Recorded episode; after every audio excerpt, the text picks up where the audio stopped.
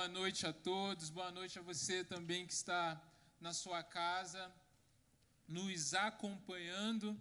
E eu já queria te convidar a abrir a sua Bíblia no livro de Atos, capítulo 1, que esse é o texto que nós vamos usar hoje para darmos início à nossa série Precursores, tá bom? Enquanto isso, enquanto você vai abrindo, eu quero te falar duas coisas bem rápidas. A primeira é que o pastor Jefferson ficou na dúvida sobre o que era aquele elemento da ceia. Eu vou te falar, é biscoito o nome, tá bom? Então, eu já começo ganhando a sua simpatia, né? Mas é biscoito o nome, agora você sabe qual que é o nome desse elemento, tá? Mas a segunda coisa é muito importante nós ali em fevereiro, antes da nossa, da nossa parada, nós estávamos anunciando o lançamento do nosso projeto de formação e mentoria. E nós já temos uma, nota, uma nova data para o nosso lançamento, que vai ser no próximo sábado. Então, aumenta aí a expectativa novamente. No próximo sábado, às 17 horas, 5 horas da tarde, nós vamos estar aqui. Vai ser uma hora esse lançamento, onde vamos estar te passando a visão, os detalhes de como vai funcionar né, tudo isso. Nós estamos felizes de poder lançar, poder fazer presencialmente, e você precisa estar aqui. Então, juntamente com toda a sua célula, porque nós vamos estar então falando sobre como vai ser a nossa caminhada, mas eu já vou te dar um spoiler. Tudo envolve liderança, propósito e serviço, e eu tenho certeza que essas palavras têm a ver com você, então você precisa estar aqui no próximo sábado, às 17 horas, conosco. Amém? Então, no livro de Atos,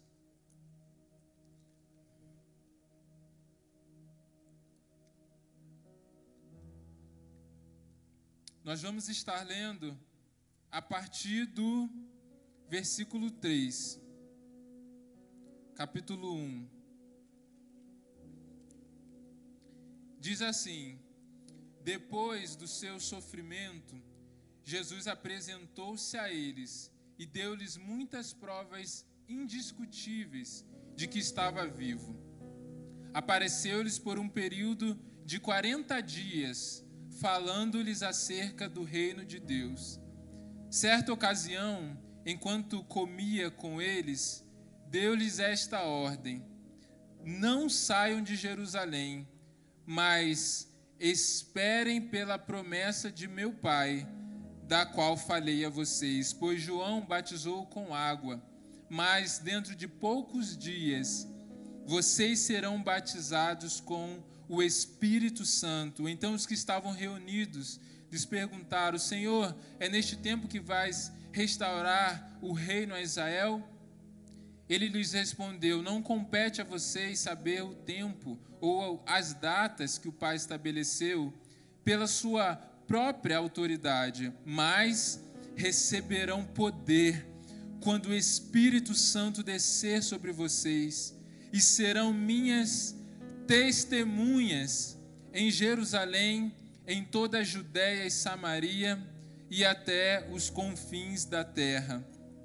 Tendo dito isto, foi elevado às alturas, enquanto eles olhavam, e uma nuvem o encobriu a vista deles. E eles ficaram com os olhos fixos no céu enquanto ele subia.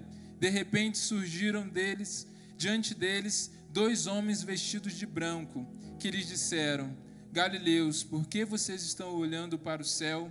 Este mesmo Jesus, que dentro que dentre vocês foi elevado aos céus, voltará da mesma forma como o viram subir. Amém? Então, nós vamos dar início à nossa série de tema precursores, e o primeiro precursor que nós vamos falar é Jesus.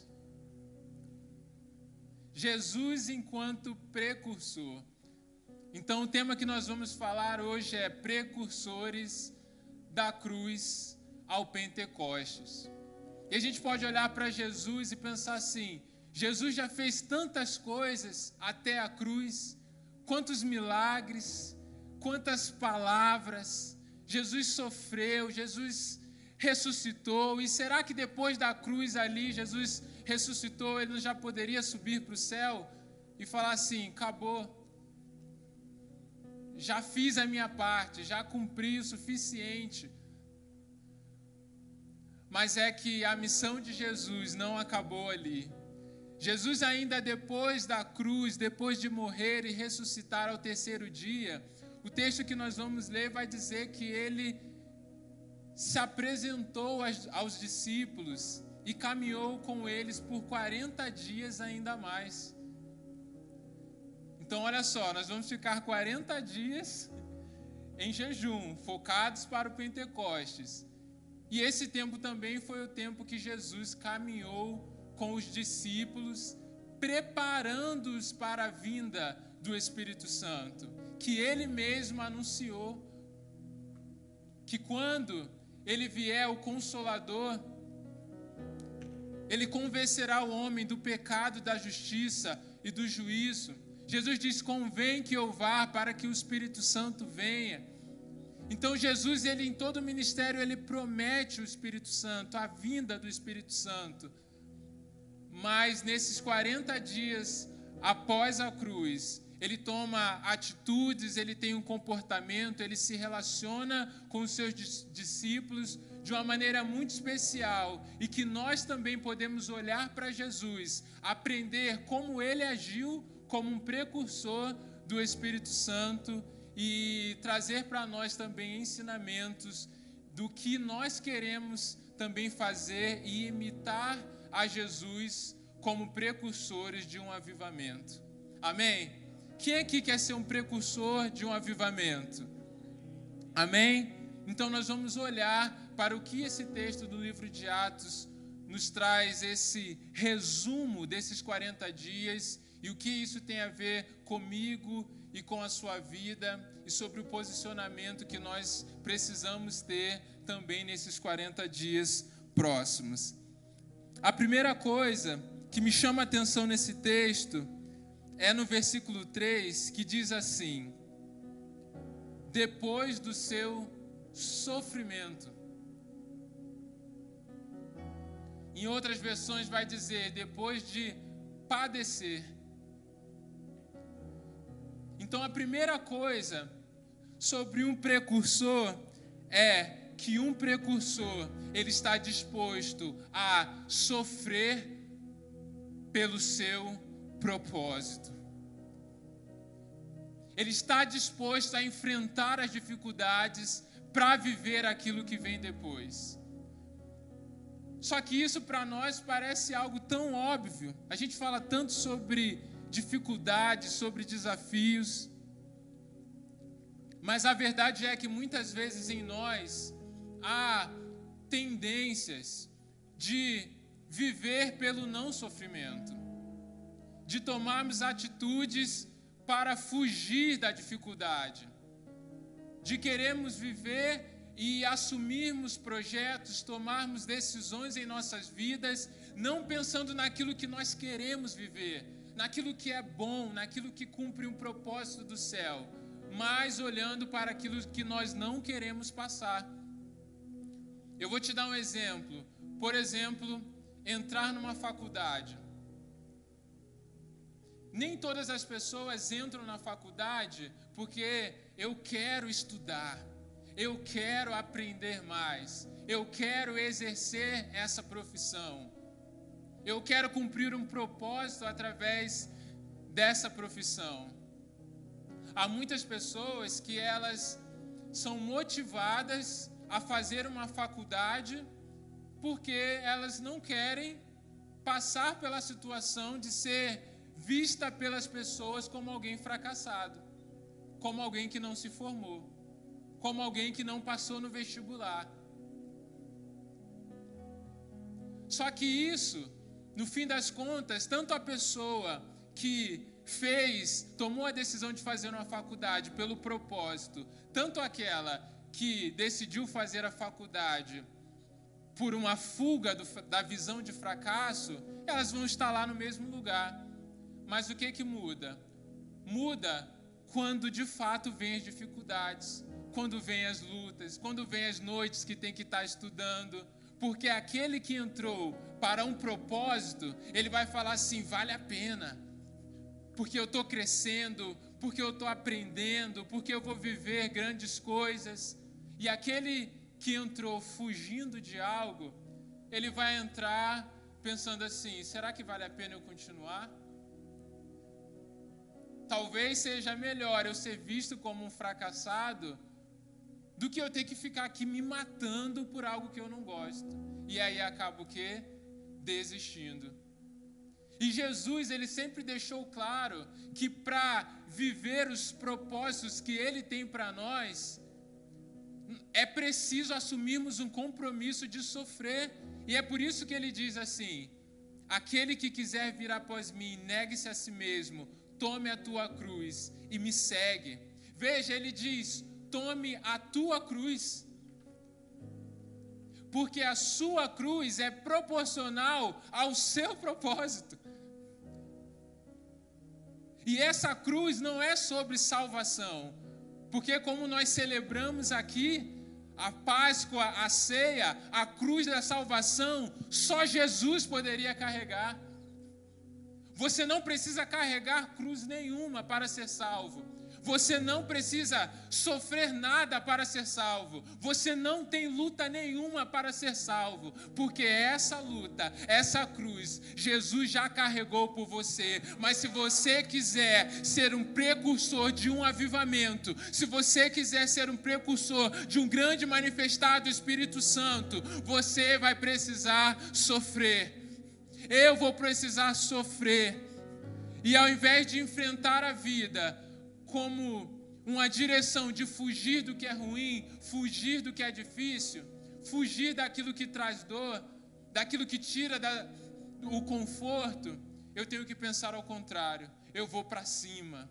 Como diz nosso querido pastor João, né? Nós temos que ser como búfalos, não fugir da tempestade, mas atravessarmos a tempestade. Então, primeira coisa, Jesus se apresentou diante deles depois de enfrentar o sofrimento. Segundo, um precursor, ele mostra evidências indiscutíveis de que ele é filho de Deus.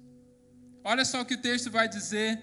Jesus apresentou-se a eles e deu-lhes muitas provas indiscutíveis de que estava vivo de que realmente ele venceu a morte, de que ele ressuscitou, de que ele é o enviado de Deus. E aí? Será que nós temos mostrado provas indiscutíveis, evidências indiscutíveis? Porque nem toda evidência é indiscutível. Como quando nós vemos, por exemplo, um crime que as pessoas vão lá coletar as evidências, tem muitas evidências que são consideradas como indícios, né? apontam para uma probabilidade, mas que precisam ser investigadas a fundo para saber se de fato elas vão provar. E a nossa vida também é assim. Há muitas evidências na nossa vida cristã, na nossa vida como filhos de Deus, que podem parecer evidências indiscutíveis, mas não são. Eu vou te dar um exemplo. Moralidade visível. Pode ser uma evidência? Pode, mas ainda é discutível. Conhecimento intelectual, saber muito de teologia, teoria bíblica, apologética, pode ser? Pode, mas se pode não ser, já não é indiscutível, já não é incontestável. Envolvimento religioso também pode ser e pode não ser. Ministério ativo é um indício. Você ser ativo no ministério, você ser participativo, você ser útil, mas não é uma evidência incontestável. convencimento do pecado. Não, eu sei. Eu sei que eu erro. E às vezes a gente passa, a gente que acompanha pessoas passa por essa experiência de pessoas que numa conversa, num atendimento, não, mas eu sei que eu erro, eu sei que eu sou. A pessoa sabe tudo, você não precisa falar nada. Aí você fala assim, então levanta daqui, você pode ir. Você já sabe tudo. Saber é um passo, mas só saber não é suficiente, ainda é contestável essa evidência. Certeza. Não, eu tenho certeza que eu sou filho de Deus e que eu posso manifestar o reino na terra. Não, peraí, eu tenho certeza da minha salvação. Certeza também não é evidência. Inclusive, a própria Bíblia diz que muitos chegarão naquele dia com certeza mas ele vai dizer assim: Não, eu não vos conheço. Tempo de conversão, tempo de igreja. Pode ser. Pode ser. Muitas, muitos de nós nos convertemos cedo na igreja, adolescente ainda, e temos muito tempo de convertidos. Mas isso não necessariamente são evidências incontestáveis. O que de fato são evidências incontestáveis: amor por Deus verdadeiro, arrependimento do pecado. Não é só eu sei que eu estou errado, não, mas eu me arrependo de estar errando e mudo. Humildade verdadeira, vida de oração, anseio pela palavra de Deus, obediência, transformação de vida. São alguns exemplos de de evidências verdadeiras. Mas aí a gente pensa assim: mas como que eu vou mostrar para as pessoas isso? Como que eu vou evidenciar isso? É aí que está. Nós achamos que o que Jesus disse para nós é: nós temos que mostrar para o mundo que nós somos filhos de Deus, nós temos que mostrar a nossa fé, nós temos que mostrar o reino, quando na verdade o que Jesus diz não é que nós temos que mostrar em prioridade, o que ele diz é que nós temos que ser. Um precursor, primeiramente, não está preocupado em mostrar, ele está preocupado em ser, e o ser é evidência, de fato, de um precursor. Quando eu estudei o avivamento do país de Gales, eu fiquei pensando, eu não vou contar todo aqui o avivamento, mas tem uma parte que me chamou muita atenção, que no auge do avivamento, as pessoas que passavam pelo país de Gales, eles o tempo todo estavam ouvindo orações e louvores. Por quê? Porque foi um avivamento coletivo salvação em massa e as igrejas ficavam abertas o tempo todo. Então, quando você passava perto de uma igreja, as pessoas estavam lá orando e adorando. E aí, quando você estava saindo de uma, antes que acabasse aquele som, você já passava perto de outra e aí estava cheia também de pessoas adorando, orando ao Senhor. Que isso são o quê? Reflexos de um avivamento que eles estavam vivendo. Agora eu te pergunto, a gente não pode juntar várias igrejas em Curitiba e fazer isso? Chamar várias bandas, ainda mais hoje que tem muita igreja, cada rua tem várias igrejas, abrir os templos, botar o volume no máximo, e aí aonde a pessoa passa em Curitiba, ela vai ouvir um louvor, aonde a pessoa passa, ela vai ouvir uma oração. Mas isso seria avivamento? Não.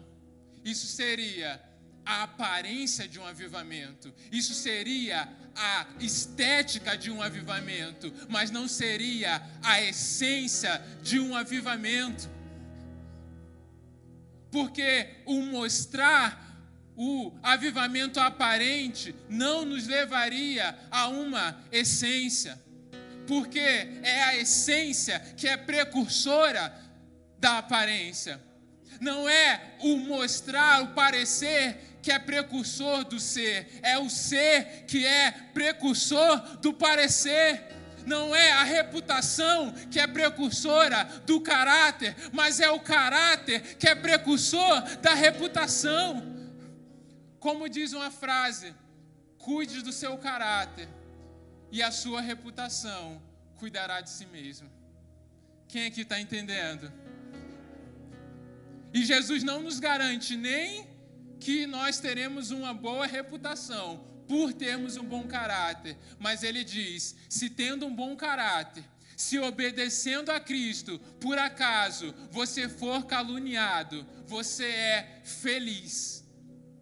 Porque ele diz: bem-aventurado você é, e há uma recompensa no céu por você. Então, a prioridade não é mostrar, seja.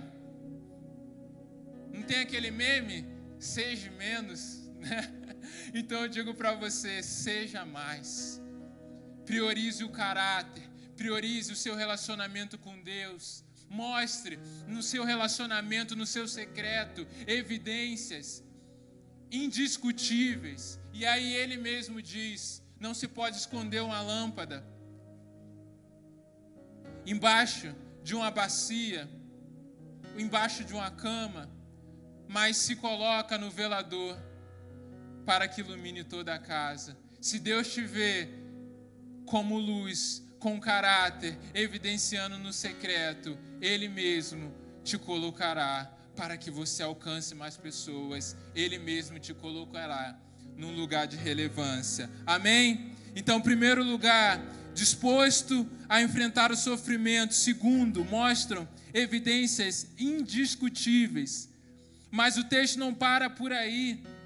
O texto diz que apareceu-lhes por um período de 40 dias, falando-lhes acerca do reino de Deus.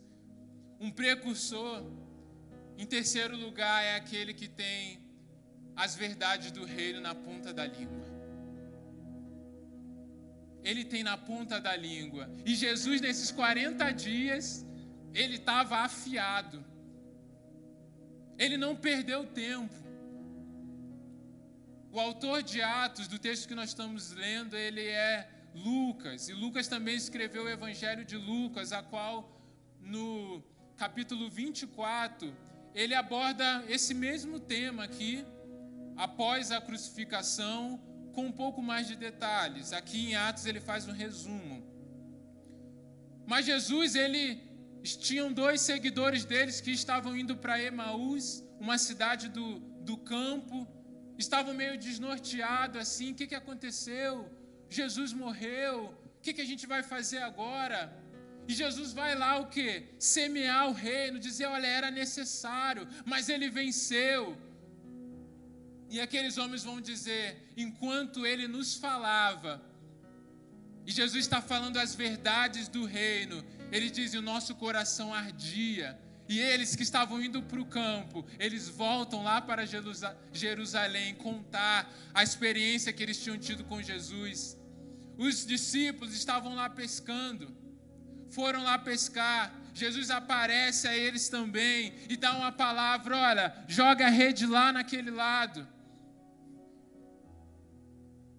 E eles pescam também, e tem um momento ali também com Jesus. Jesus está semeando o reino. Depois Jesus se encontra com eles também ali, de novamente, onde eles estão reunidos, falando sobre essas experiências para dar novas orientações, para falar: se preparem. Jesus não perdeu tempo. E nesses 40 dias, pode ser que Jesus te coloque em situações que você nunca esperou, para que você semeie o reino, para que você fale as palavras do reino de Deus. Mas para isso, você precisa estar com as verdades do reino na ponta da língua.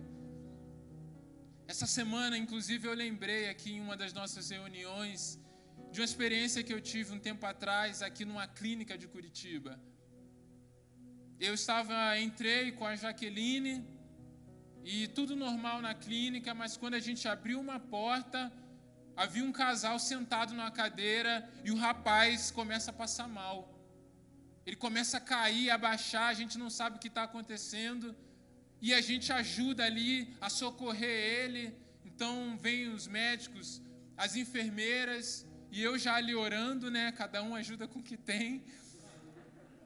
E aquele homem levanta. passa aquele momento, ele começa a se levantar, começa a ficar bem, abre o olho.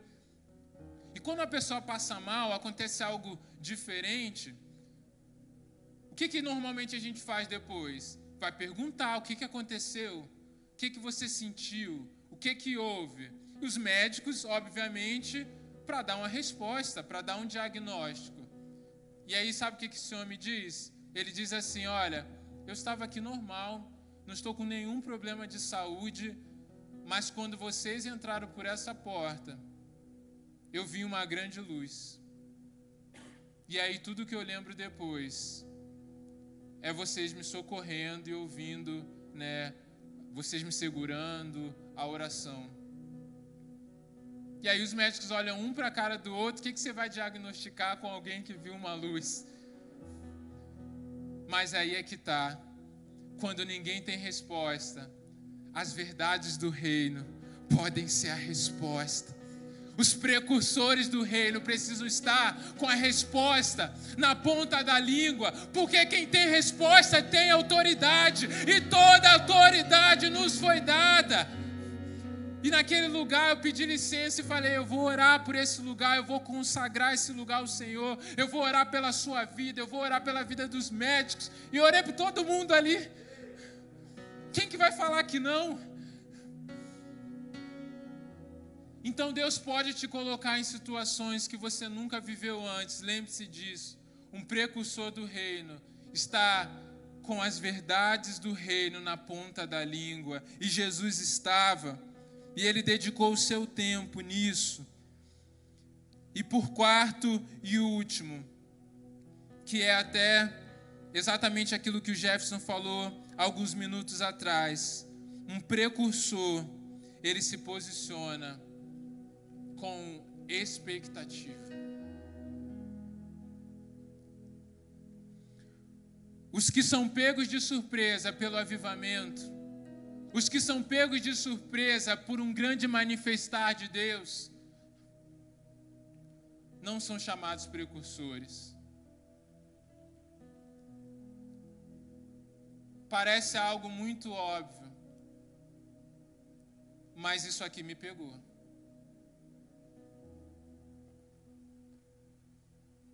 Você já imaginou um derramado Espírito Santo aqui nesse lugar?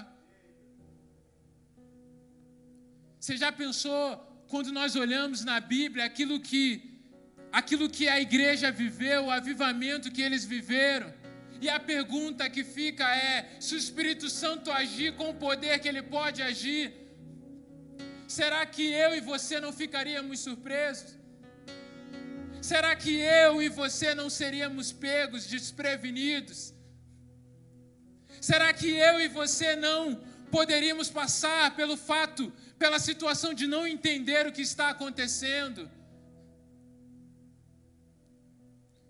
Porque talvez esse nível de manifestação não seja proporcional à forma que temos nos preparado. Porque talvez se o Espírito Santo se manifestasse dessa forma aqui, para nós, ou pelo menos para mim, seria, seria como colher aquilo que eu não plantei. Mas os precursores, eles têm a expectativa de manifestar na terra aquilo que já é conhecido no céu. E nos próximos 40 dias, pode parecer clichê, mas a rota da minha vida, da sua vida, da nossa juventude, pode mudar para sempre. mas isso vai depender de como nós vamos externar essa expectativa. De até que ponto nós estamos dispostos aí a revelar na nossa busca de oração, na nossa busca por palavra, no nosso jejum.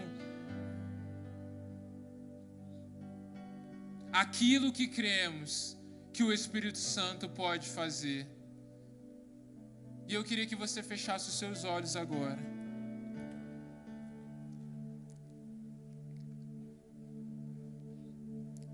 Porque Jesus diz: esperem. E essa palavra de Jesus vem, esperem, com expectativa. Esperem, porque é uma promessa. E um precursor não trata uma promessa como teoria.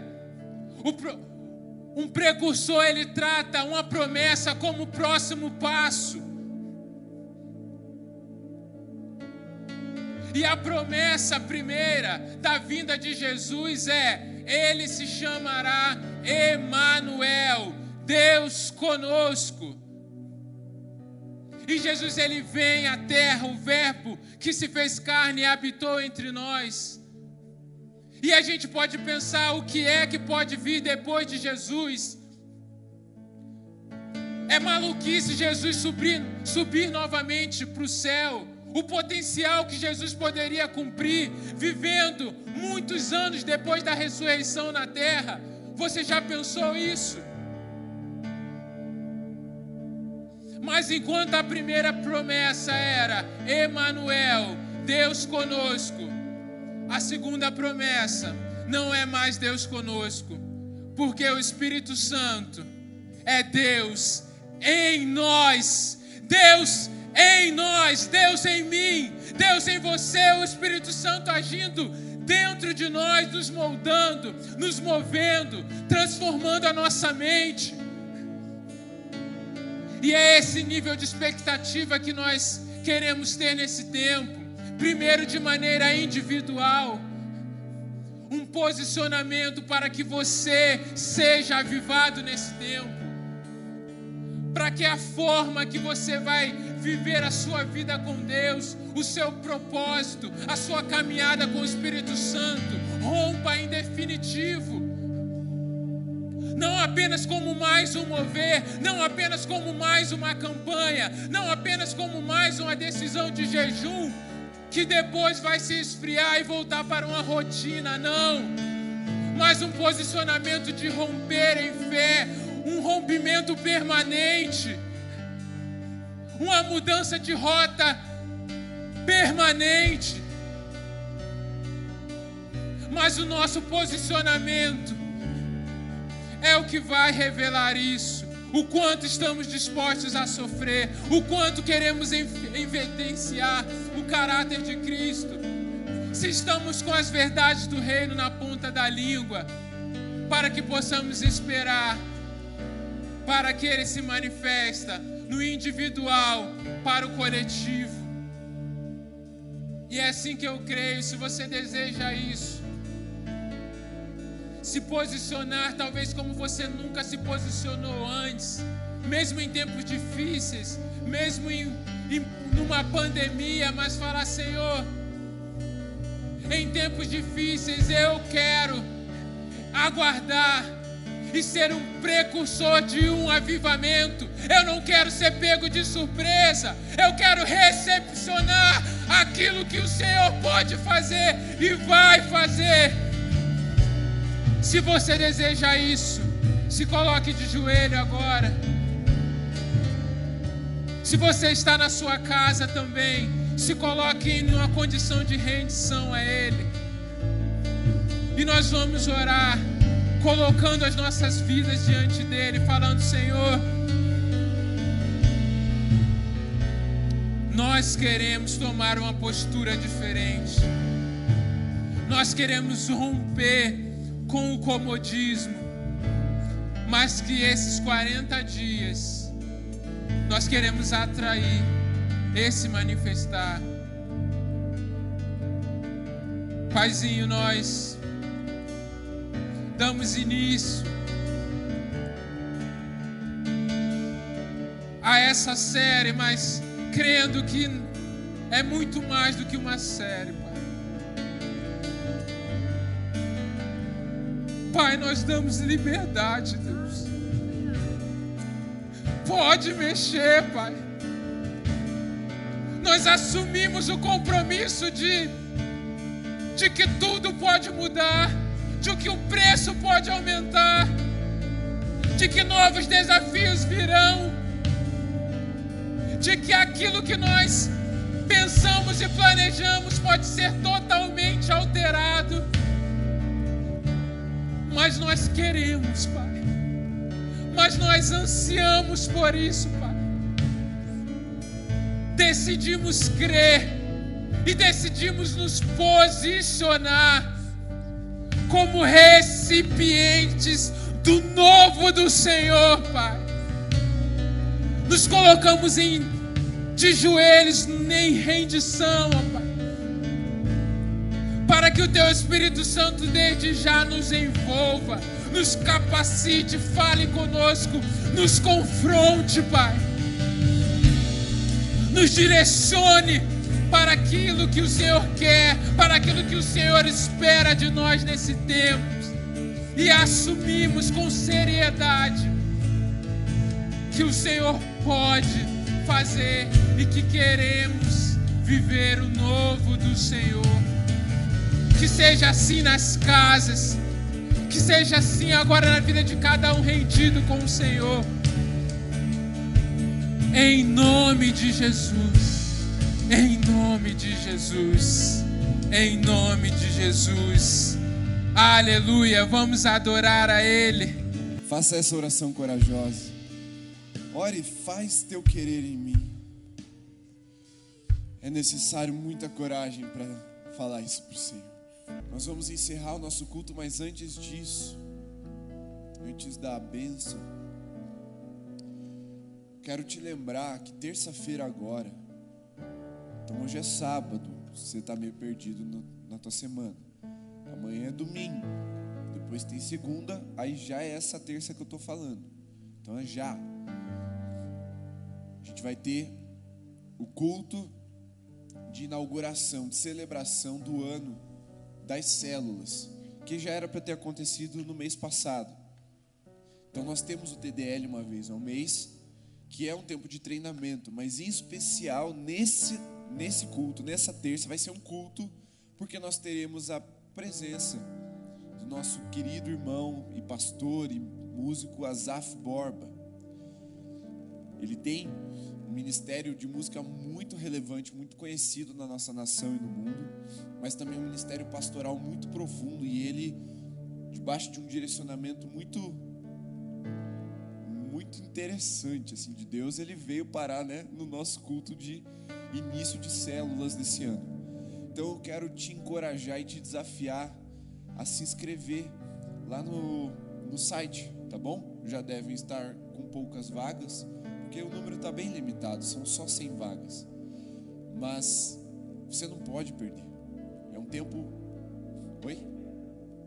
Tem umas 40 vagas, então já não dá para todo mundo que está aqui. Se você olhar para o lado, pelo menos uma a cada duas pessoas que você está vendo não vai poder estar tá aqui porque moscou. Mas você não vai moscar, você vai correr lá no site, vai se inscrever e terça-feira estará aqui com a gente para celebrar o Senhor junto com o pastor Azaf Borba. Ele vai ministrar a adoração e depois vai trazer uma palavra e as células vão ser revigoradas para mais um início de ano, seguir dentro dessa caminhada que vem do céu para nós como igreja. Nós temos a IBD amanhã às 9 horas pelo Zoom. Se você não sabe como chegar nesse link, tem duas alternativas. Uma, você entra lá no direct do Instagram e pede o link, a gente te manda. E a outra com seu líder de célula, porque ele vai receber o link. Então ele tem a missão de te compartilhar. E a gente vai estar tá falando aí sobre é, princípios do, do reino, né? Que a gente está falando na, na série do, das EBDs de domingo de manhã. Tinha outro. Ah, é. Para você estar no Flecha sábado que vem, você precisa se inscrever para o culto. Porque o Flechas não vai acontecer lá em cima, ele vai acontecer aqui. Nós cremos que quem vai vir para o culto vai vir para o Flechas, então vai ter tipo o mesmo público assim. Lembra quando a gente fez a reunião profética lá, que lotou aqui a nave toda, e depois o culto ficou igual, só um pouquinho mais de pessoas vieram? Mesma coisa. A gente vai fazer aqui, e aí vai ser nessa configuração para a gente manter o distanciamento e a segurança para cada um de nós. Fechado? Então, coloque as mãos assim mesmo assentado. Que o amor de Deus, o nosso Pai que a graça de Jesus, o nosso Senhor, e que o consolo e o poder do Espírito Santo seja sobre você, seja sobre sua casa, sua família e toda a igreja de Jesus reunida dos lares, hoje e para sempre. Amém. Nós nos despedimos de você que está em casa, encerrando nossa transmissão. E você que está aqui presente, está nos visitando.